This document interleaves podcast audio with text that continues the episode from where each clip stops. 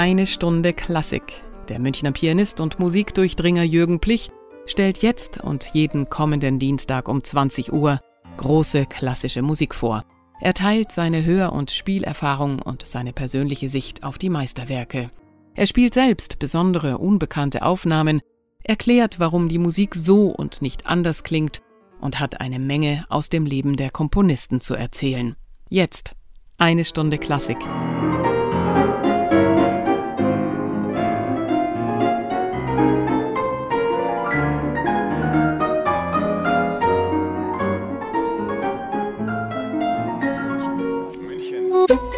Radio München. Liebe Hörer, diese Sendung ist eine Hommage an die Kindheit.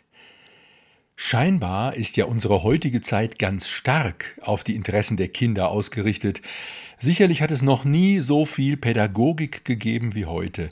Und Herbert Grönemeyer sang, wenn man das Singen nennen will, schon vor knapp 40 Jahren Kinder an die Macht. Dieses Ziel scheint heute tatsächlich erreicht zu sein. Man denke nur an den Hype um Greta Thunberg und ähnliche Gestalten. Aber Kinder zu verstehen ist etwas ganz anderes. Das fängt damit an, das Kind, das wir alle selbst einmal waren, zu verstehen. Große Künstler hatten diese Verbindung zu ihrem eigenen inneren Kind, die bei vielen Durchschnittsmenschen abgerissen ist. Zum Beispiel Friedrich Hölderlin in seinem Briefroman Hyperion finden wir folgende Zeilen. Da ich noch ein stilles Kind war und von dem allem, was uns umgibt, nichts wusste, war ich da nicht mehr als jetzt nach all den Mühen des Herzens und all dem Sinnen und Ringen? Ja, ein göttlich Wesen ist das Kind, solang es nicht in die Chamäleonsfarbe der Menschen getaucht ist, es ist ganz, was es ist, und darum ist es so schön. Der Zwang des Gesetzes und des Schicksals betastet es nicht. Im Kind ist Freiheit allein, in ihm ist Frieden, es ist noch mit sich selber nicht zerfallen. Reichtum ist in ihm, es kennt sein Herz, die Dürftigkeit des Lebens nicht. Es ist unsterblich, denn es weiß vom Tode nichts. Aber das können die Menschen nicht leiden. Das Göttliche muss werden wie ihrer einer, muss erfahren, dass sie auch da sind, und ehe es die Natur aus seinem Paradiese treibt, so schmeicheln und schleppen die Menschen es heraus auf das Feld des Fluchs, dass es wie sie im Schweiße des Angesichts sich abarbeite. Die Kindheit ist also ein Reich, ein Land, ein Paradies, wie Hölderlin sagt, das ganz anderen Regeln gehorcht als das Erwachsenenleben, wahrscheinlich gar keinen Regeln. An die Macht will in diesem Reich nun wahrlich niemand. Etwas handgreiflicher, aber auch sehr schön hat dasselbe Gefühl der niederdeutsche Dichter Klaus Groth in drei Gedichten formuliert, die er unter dem Titel Heimweh zusammenfasste. Der erwachsene Mensch steht da wehmütig vor dem verschlossenen Tor zum Land seiner Kindheit. Johannes Brahms, der mit Klaus Groth eng befreundet war, vertonte diese drei Gedichte, die wir nun hören wollen. Vor jedem Lied, gesungen von Dietrich Fischer-Dieskau mit der Klavierbegleitung von Daniel Barenbäum, lese ich Ihnen jeweils den Text vor. Wie traulich war das Fleckchen, wo meine Wiege ging, kein Bäumchen war, kein Heckchen, das nicht voll Träume hing. Wo nur ein Blümchen blühte, da blühten gleich sie mit, und alles sang und glühte mir zu bei jedem Schritt ich wäre nicht gegangen, nicht für die ganze Welt. Mein Sehnen, mein Verlangen, hier ruht's in Wald und Feld.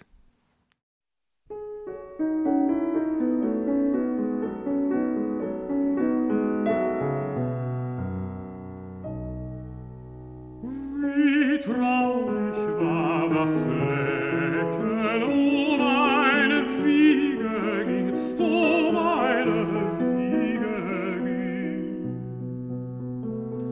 Kein Bäumchen war kein das nicht voll Träume hing, das nicht, das nicht voll Träume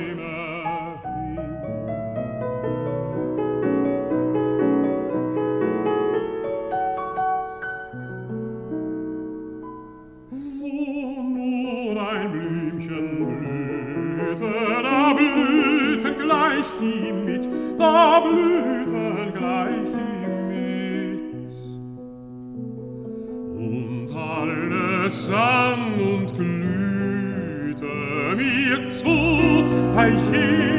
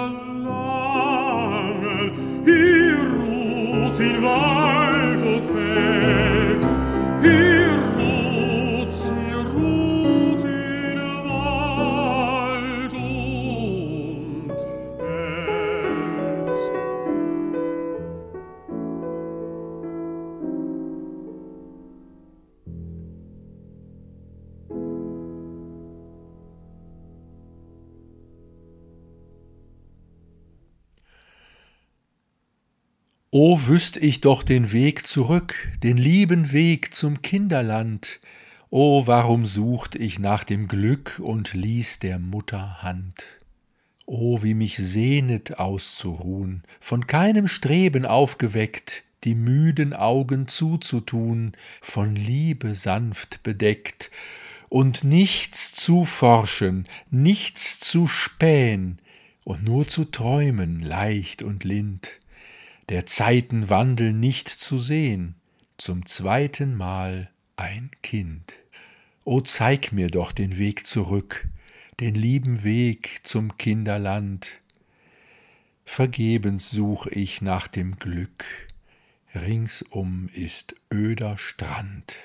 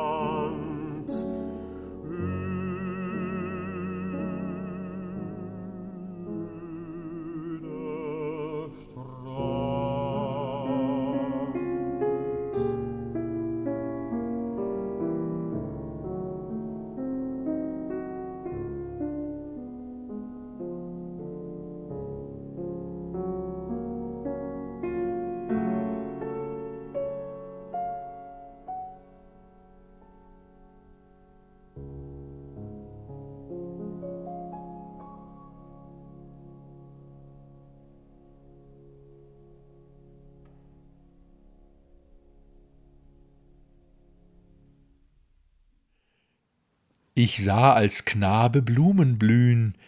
Ich weiß nicht mehr, was war es doch. Ich sah die Sonne drüber glühen. Mich dünkt, ich seh es noch. Es war ein Duft, es war ein Glanz, die Seele sog ihn durstend ein. Ich pflückte sie zu einem Kranz. Wo mag er blieben sein? Ich such an jedem Blümchen nach, um jenen Schmelz, um jenes Licht. Ich forsche jeden Sommertag, doch solche find ich nicht. Ihr wusstet nimmer, was ich trieb, ich suchte meinen alten Kranz. Er war so frisch, so licht, so lieb, es war der Jugendglanz. Ich sah als Knabe Blumen blühen, ich weiß nicht mehr, was war es doch. Ich sah die Sonne drüber glühen, mich dünkt, ich seh es noch.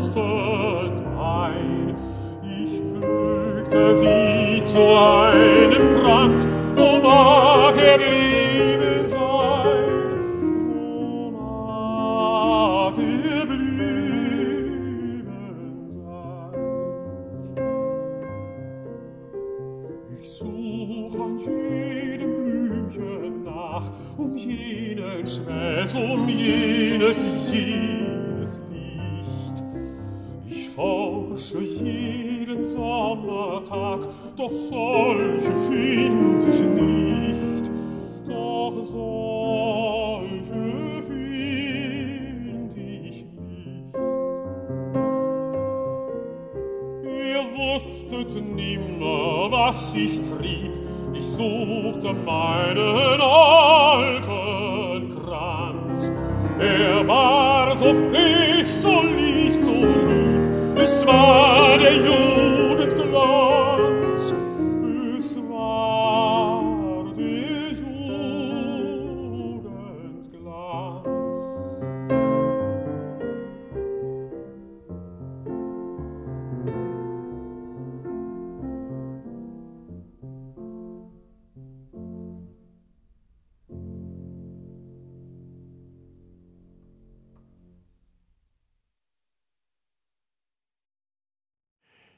Dietrich Fischer-Dieskau, begleitet von Daniel Barenboim, sang die drei Lieder Heimweh von Johannes Brahms nach Texten von Klaus Groth.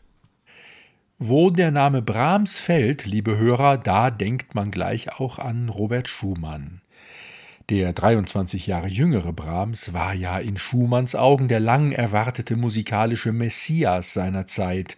Schumann selber hatte auch, viele Jahre vor der Begegnung mit Brahms, ein künstlerisches Zeugnis seiner Verbundenheit mit der Kindheit gegeben, und zwar in seinen Kinderszenen für Klavier. Von diesen 13 Stücken ist eines in aller Ohren, die Träumerei, das siebte und damit zentrale Stück.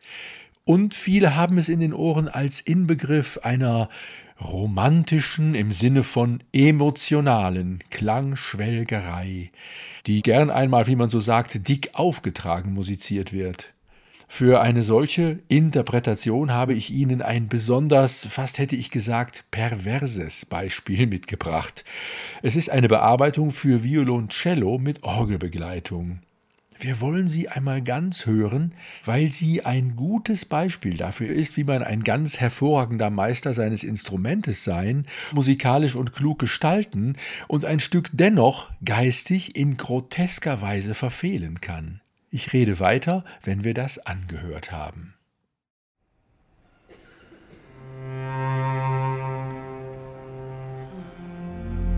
Musik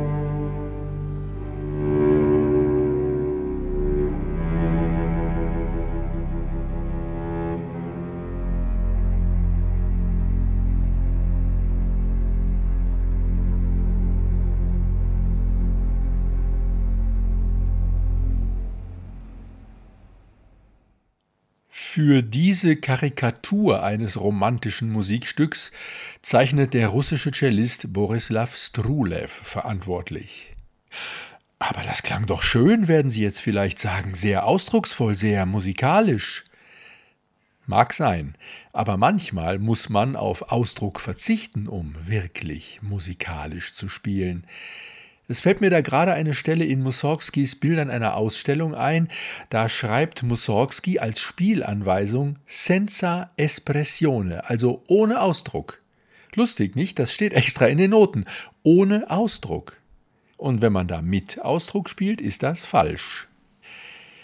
Bei der Träumerei liegt der Fall natürlich ein bisschen anders, denn ausdrucksvoll muss das schon sein, nur anders ausdrucksvoll. Oft hilft beim Entschlüsseln eines Stückes ja der Blick in den Notentext. Da steht jetzt als Tempobezeichnung Viertel gleich 100. Ich will kurz erklären, was das bedeutet. Es gibt so ein kleines Gerät, das heißt Metronom, erfunden von einem Herrn Melzel zur Zeit Beethovens.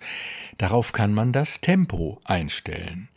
Wenn man das Metronom auf 60 einstellt, dann bedeutet das, jeder Schlag, in diesem Fall jede Viertelnote, ist genau eine Sekunde lang. Denn 60 bedeutet 60 Schläge pro Minute. Wenn also über der Träumerei stünde Viertel gleich 60, dann wäre das ungefähr so schnell.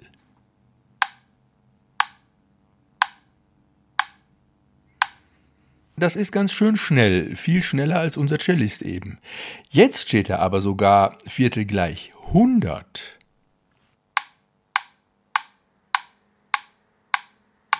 Wenn ich das so schnell spiele, klingt das so.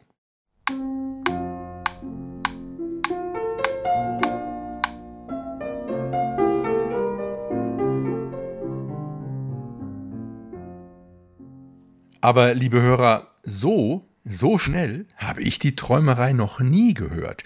Und man hat doch auch im ersten Moment das Gefühl, irgendwie schade, kann ja so eigentlich nicht gemeint sein.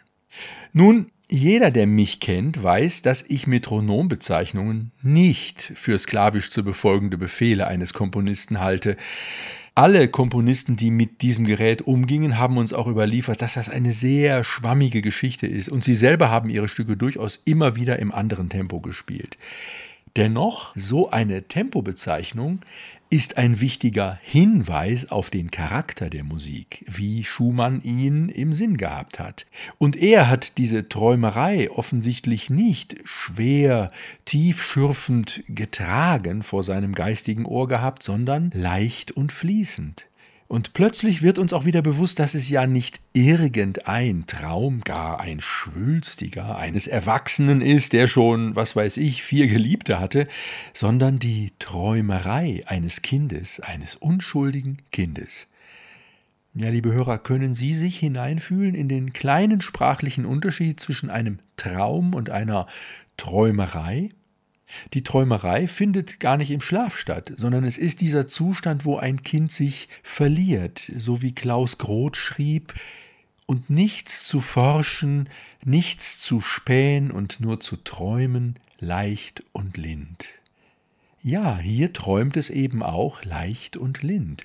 Die Melodie dieses Stückes besteht immer aus Aufschwüngen, aus Wellen, und jede Welle führt einen woanders hin, mal hierhin, mal dorthin und dann wieder woanders hin.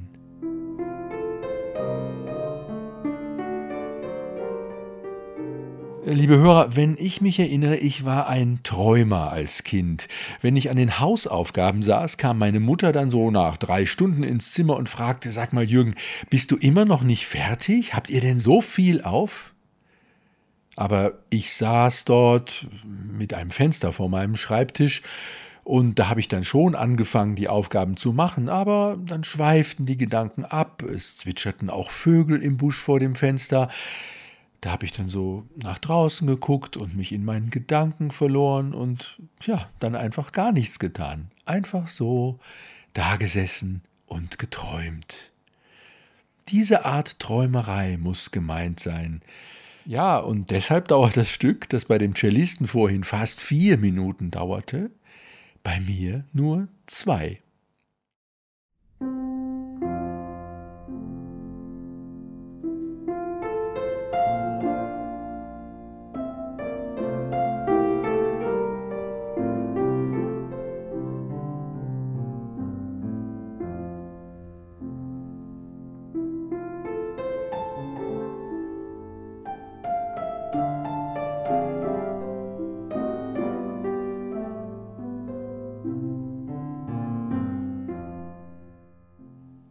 Dies war nur ein Ausschnitt, liebe Hörer. Wir hören das Stück nachher zusammen mit den übrigen Kinderszenen natürlich noch einmal in Gänze. Und das Stück Träumerei, so sehen wir jetzt, darf auch nicht alleine stehen. Es hat gar nicht dieses Gewicht, ist ja nur eine kleine Momentaufnahme innerhalb des Zyklus. 13 Momentaufnahmen, wie gesagt, sind es insgesamt und alle haben charakteristische Titel, die ich dann nachher, wenn wir sie komplett hören, auch alle Ansage. Bevor wir das hören, noch ein Wort zum letzten Stück. Es heißt, der Dichter spricht. Ja, wer ist denn der Dichter und wie passt jetzt dieser Titel zu Kinderszenen? Ich weiß es nicht genau, aber es gibt eigentlich in jeder großen Geschichte eine Person, die der Dichter ist. Zum Beispiel ein weiser alter Mann oder eine Fee der oder die in der Lage ist, Worte zu sprechen, die irgendwie über das Diesseitige hinausgehen, die beruhigen, die ganz tief eindringen. Auch in den modernen Filmen verzichtet man nicht auf eine solche Person. Denken wir an Gandalf aus dem Herrn der Ringe. Und so kann man bei diesem letzten Stück aus den Kinderszenen das Gefühl haben, so eine Sprache einer anderen Welt, vielleicht der Welt, aus der wir kommen und in die wir später wieder zurückgehen und an die sich Kinder vielleicht noch besser erinnern, als wir Erwachsenen, die wir ja schon weit von unserer Geburt weg sind. Also irgendwelche Worte dieser Art werden hier gesprochen, die man eigentlich nur in Musik fassen kann. Und die hat Schumann hier wunderschön gefasst also jetzt seine Kinderszenen, in einem Konzertmitschnitt aus dem Schloss Nymphenburg in München. Ich spielte sie dort am 8. Mai 2016 auf einem historischen Broadwood-Konzertflügel aus dem Jahr 1896. Von fremden Ländern und Menschen.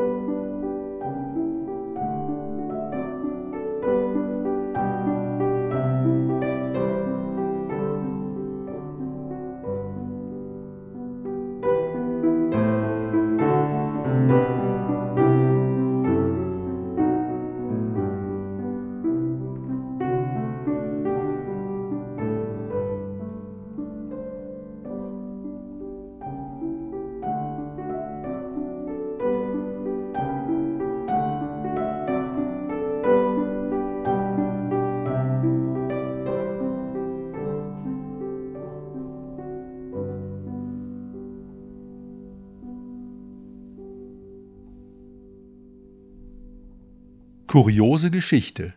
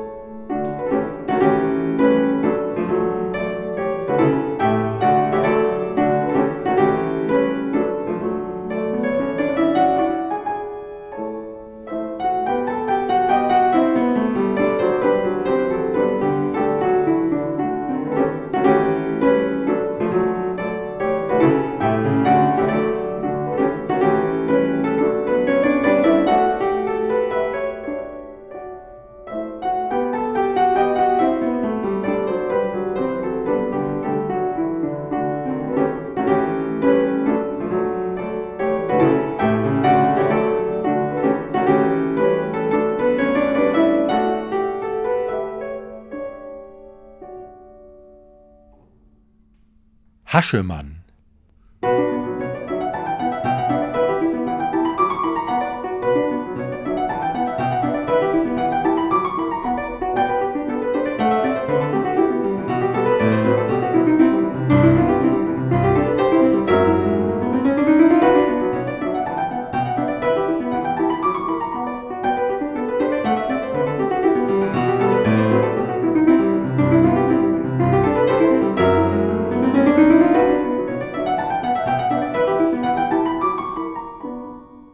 Bittendes Kind.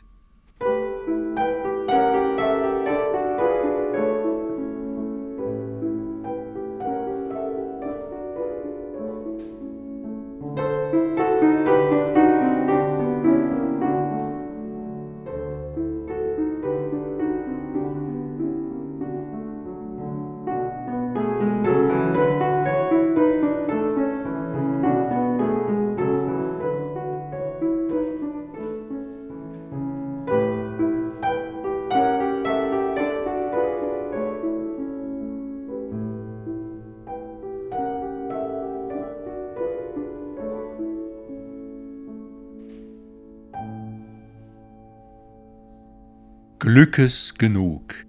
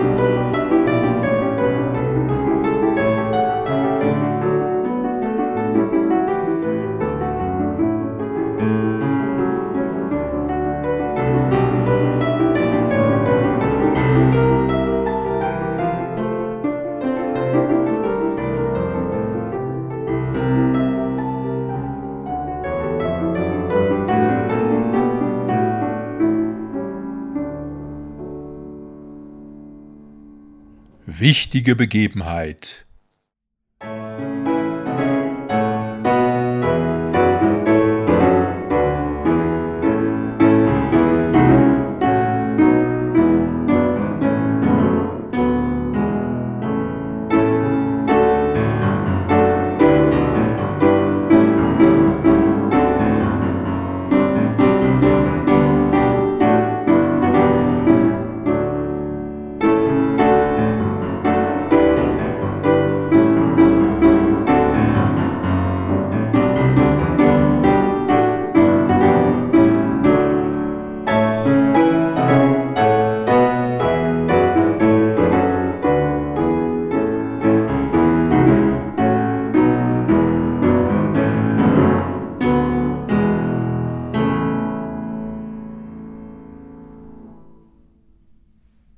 Träumerei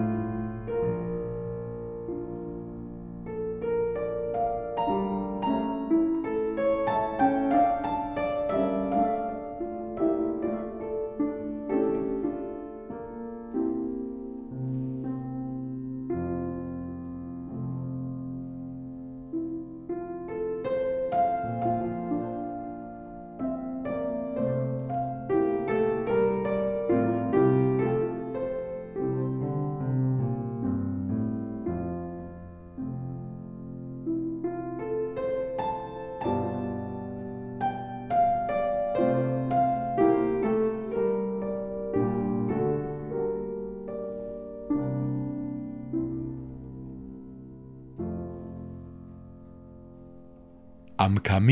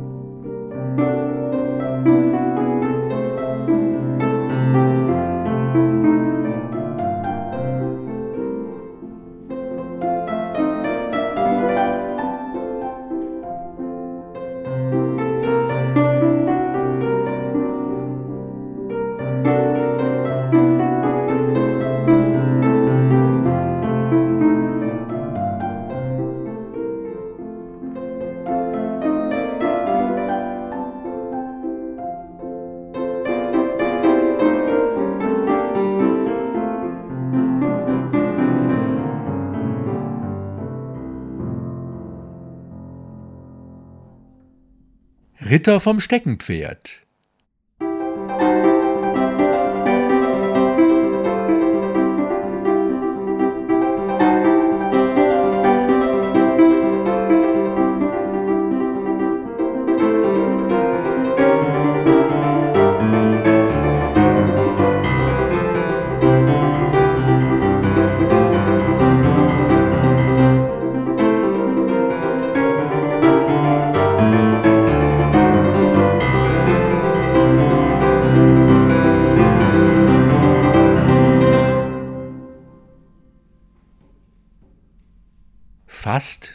ernst.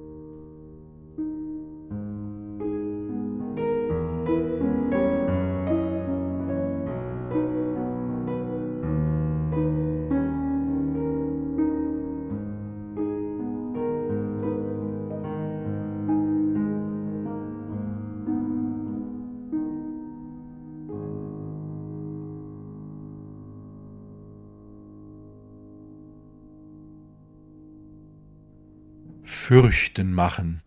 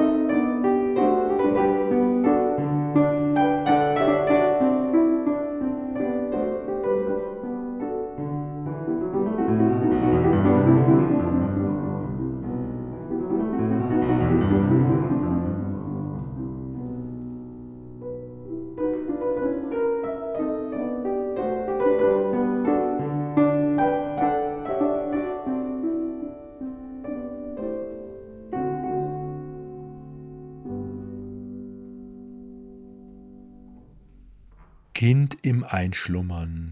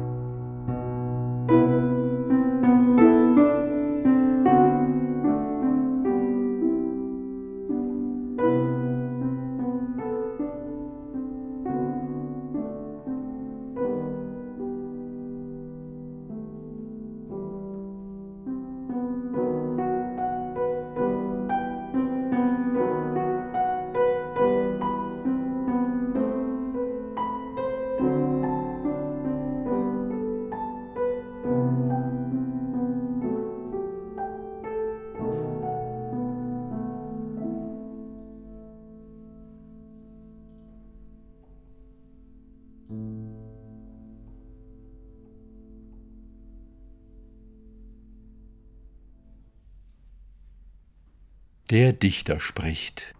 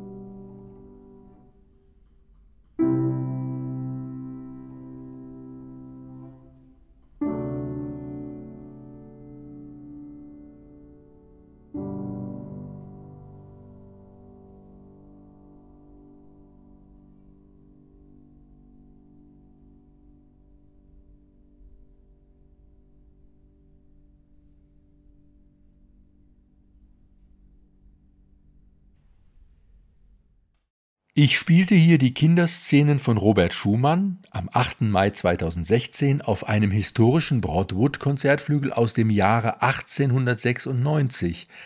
In demselben Jahr 1896 ist übrigens Robert Schumanns Witwe Clara, die die Kinderszenen sicherlich hunderte Male gespielt hat, gestorben.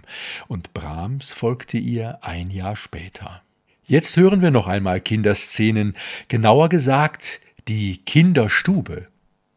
So nannte Modest Mussorgsky einen wunderbaren Liedzyklus, der große russisch-nationale Komponist, der von 1839 bis 1881 lebte, also etwa zeitgleich mit Brahms. Begegnet sind sich beide Komponisten meines Wissens nie, und sie lebten auch musikalisch in einer völlig anderen Welt. Mussorgskis Erinnerungen an die Kindheit sind von den wehmütigen Gefühlen Brahms weit entfernt und auch etwas anders gelagert als Schumanns Klavierzyklus. Es sind recht handgreifliche kleine Szenen, die einen kleinen Jungen, meist im Disput mit seiner Kinderfrau, der Njanja, zeigen. Während Schumann die Innenwelt des Kindes aufschließt, ist Mussorgskis Blick mehr von außen auf das Kind gerichtet. Dennoch lässt er jedes Mal quasi durch die Gardine der konkreten Szene das kindliche Empfinden und seinen Seelenzustand hindurchscheinen. Eigentlich muss man diese Lieder in der wunderbaren russischen Sprache hören. Aber gerade hier, wo jede musikalische Wendung aus der unmittelbaren Situation erwachsen ist, da gilt es, den Text zu verstehen. Deshalb freue ich mich, dass es eine sehr schöne Aufnahme des Zyklus mit Elli Ameling in Deutsch gibt.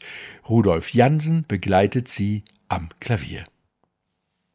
Im ersten Lied bittet der Junge die Njanja, ihm ein Märchen zu erzählen. Und zwar weiß er schon genau welches und erzählt den Inhalt auch schon eifrig vor. Es soll das vom Wolf sein, der die Kinder zum Wald trug und fraß. Oder nein, doch lieber das Lustige. Man sieht, wie Mussorgsky die Kinderseele kennt. Ein Kind will eine Geschichte gar nicht hören, um etwas Neues zu erfahren, sondern um die Welt seiner Vorstellungen immer wieder neu aufleben zu lassen und seine Liebsten da mit hineinzunehmen.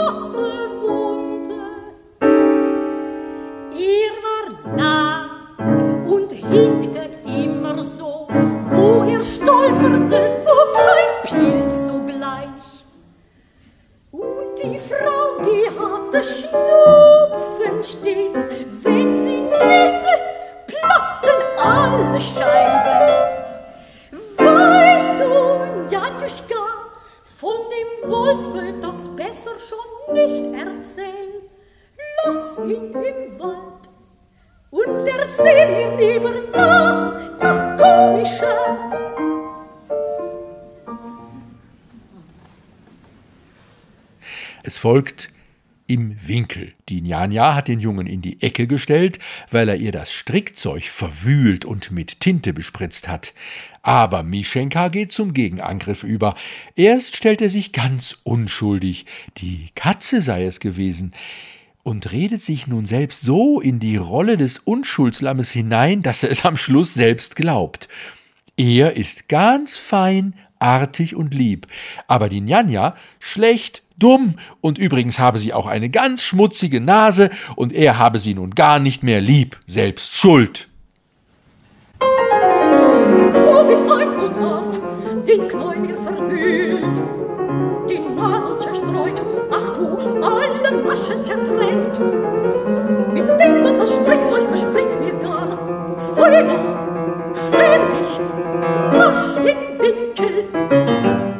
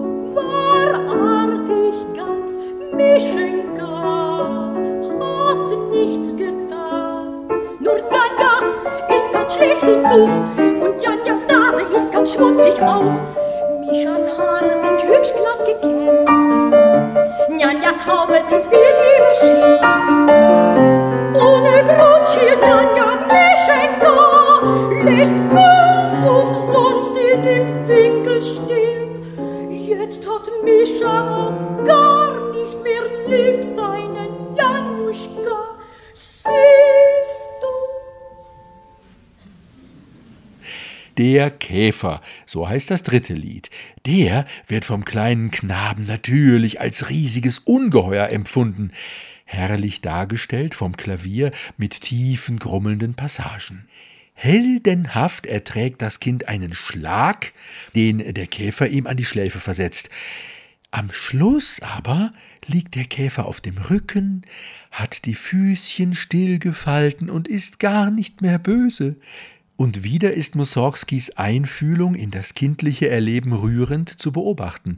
Das Kind hat den Schlag an die Schläfe längst vergessen, ist dem Ungeheuer auch nicht mehr böse und fragt stattdessen ganz mitfühlend, was ihm nur sein mag, dem Käfer.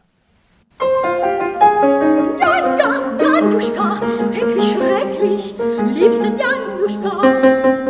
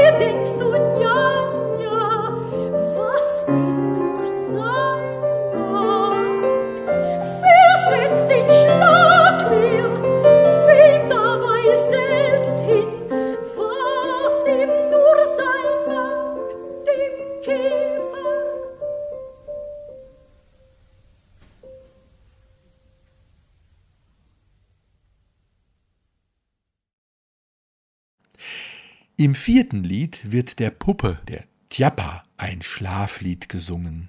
Will dir jetzt erzählen, wovon dir soll träumen, sagt das Kind, nämlich von Bäumen, auf denen statt Obst die herrlichsten Leckereien wachsen, Kuchen und Konfekt wie im Schlaraffenland. Brauchst sie nur zu greifen. Na, wessen Traum das wohl eigentlich ist.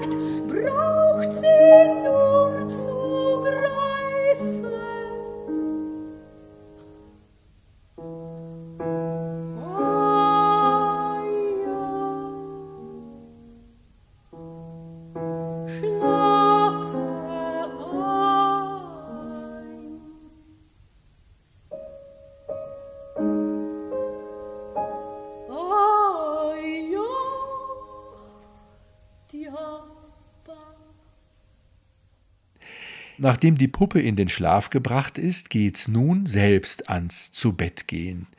Natürlich nicht ohne ein Abendgebet. Hier wird nun heruntergebetet, wen der liebe Gott alles behüten soll, Onkel und Tanten und alle Freunde. Und dann wird die letzte Zeile vergessen. Ausgerechnet an sich selbst hat der kleine Junge nicht gedacht. Die Njanja bemerkt diesen kleinen, selbstvergessenen Altruismus gar nicht, der darin steckt, und schimpft. Du unachtsames Ding, du, wie oft soll man's dir noch sagen? Es heißt, lieber Gott, schütze mich gnädig auch. Und ganz demütig wiederholt das Kind die Zeile.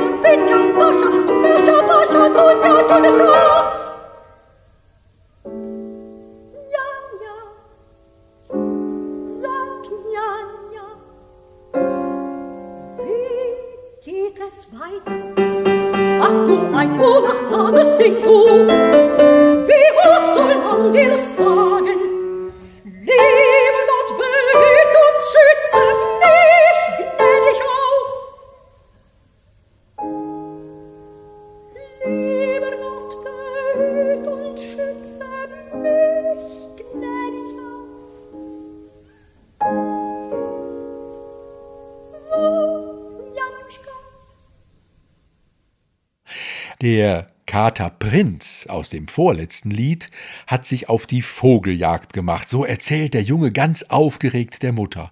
Als die Katze sich am Vogelbauer zum entscheidenden Schlag bereit gemacht hat, habe sie ihrerseits einen Schlag vom Jungen bekommen. Schwaps! Aber er hat nicht richtig gezielt.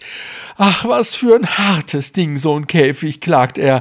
An den Fingerspitzen brennt und sticht es so.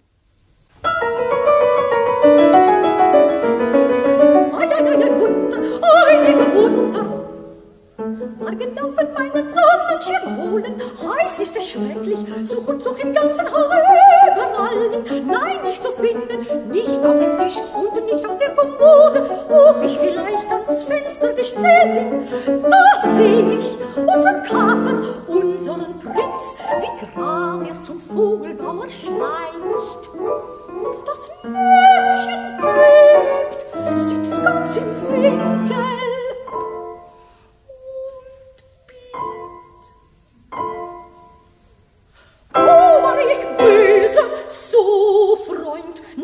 Hey!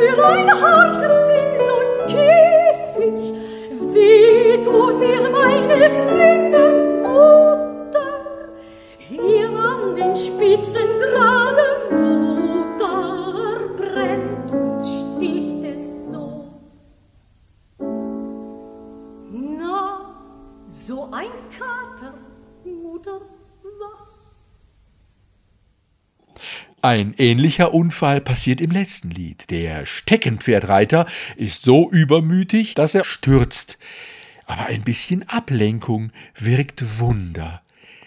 Sieh mal, im Strauch da vor dir, siehst du das schöne Vögelchen? Ach, schon gut?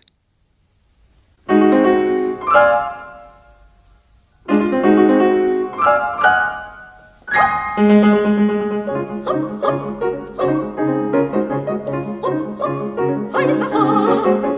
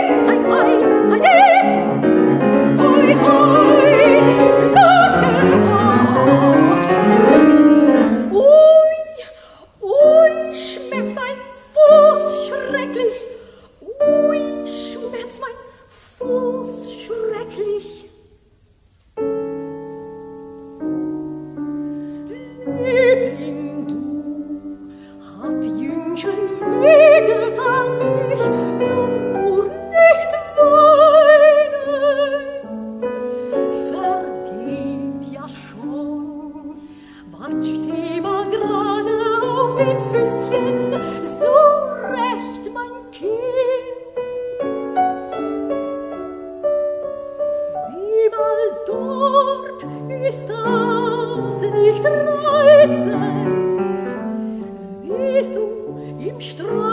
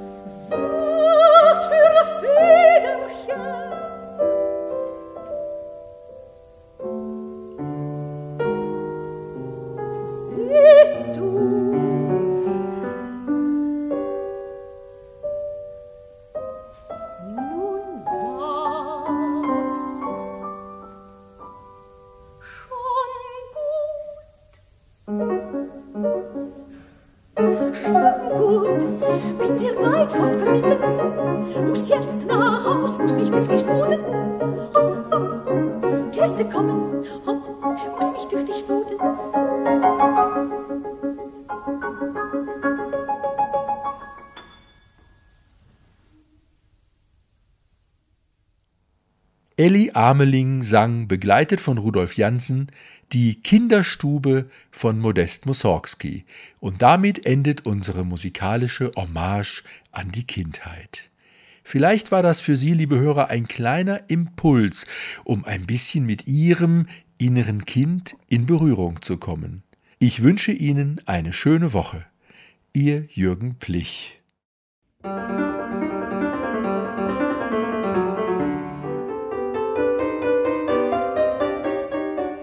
Das war eine Stunde Klassik mit Jürgen Plich hier bei Radio München. Jeden Dienstag um 20 Uhr und sonntags um 10 Uhr in der Wiederholung. Nachzuhören übrigens auch auf unserer Webseite www.radiomünchen.net.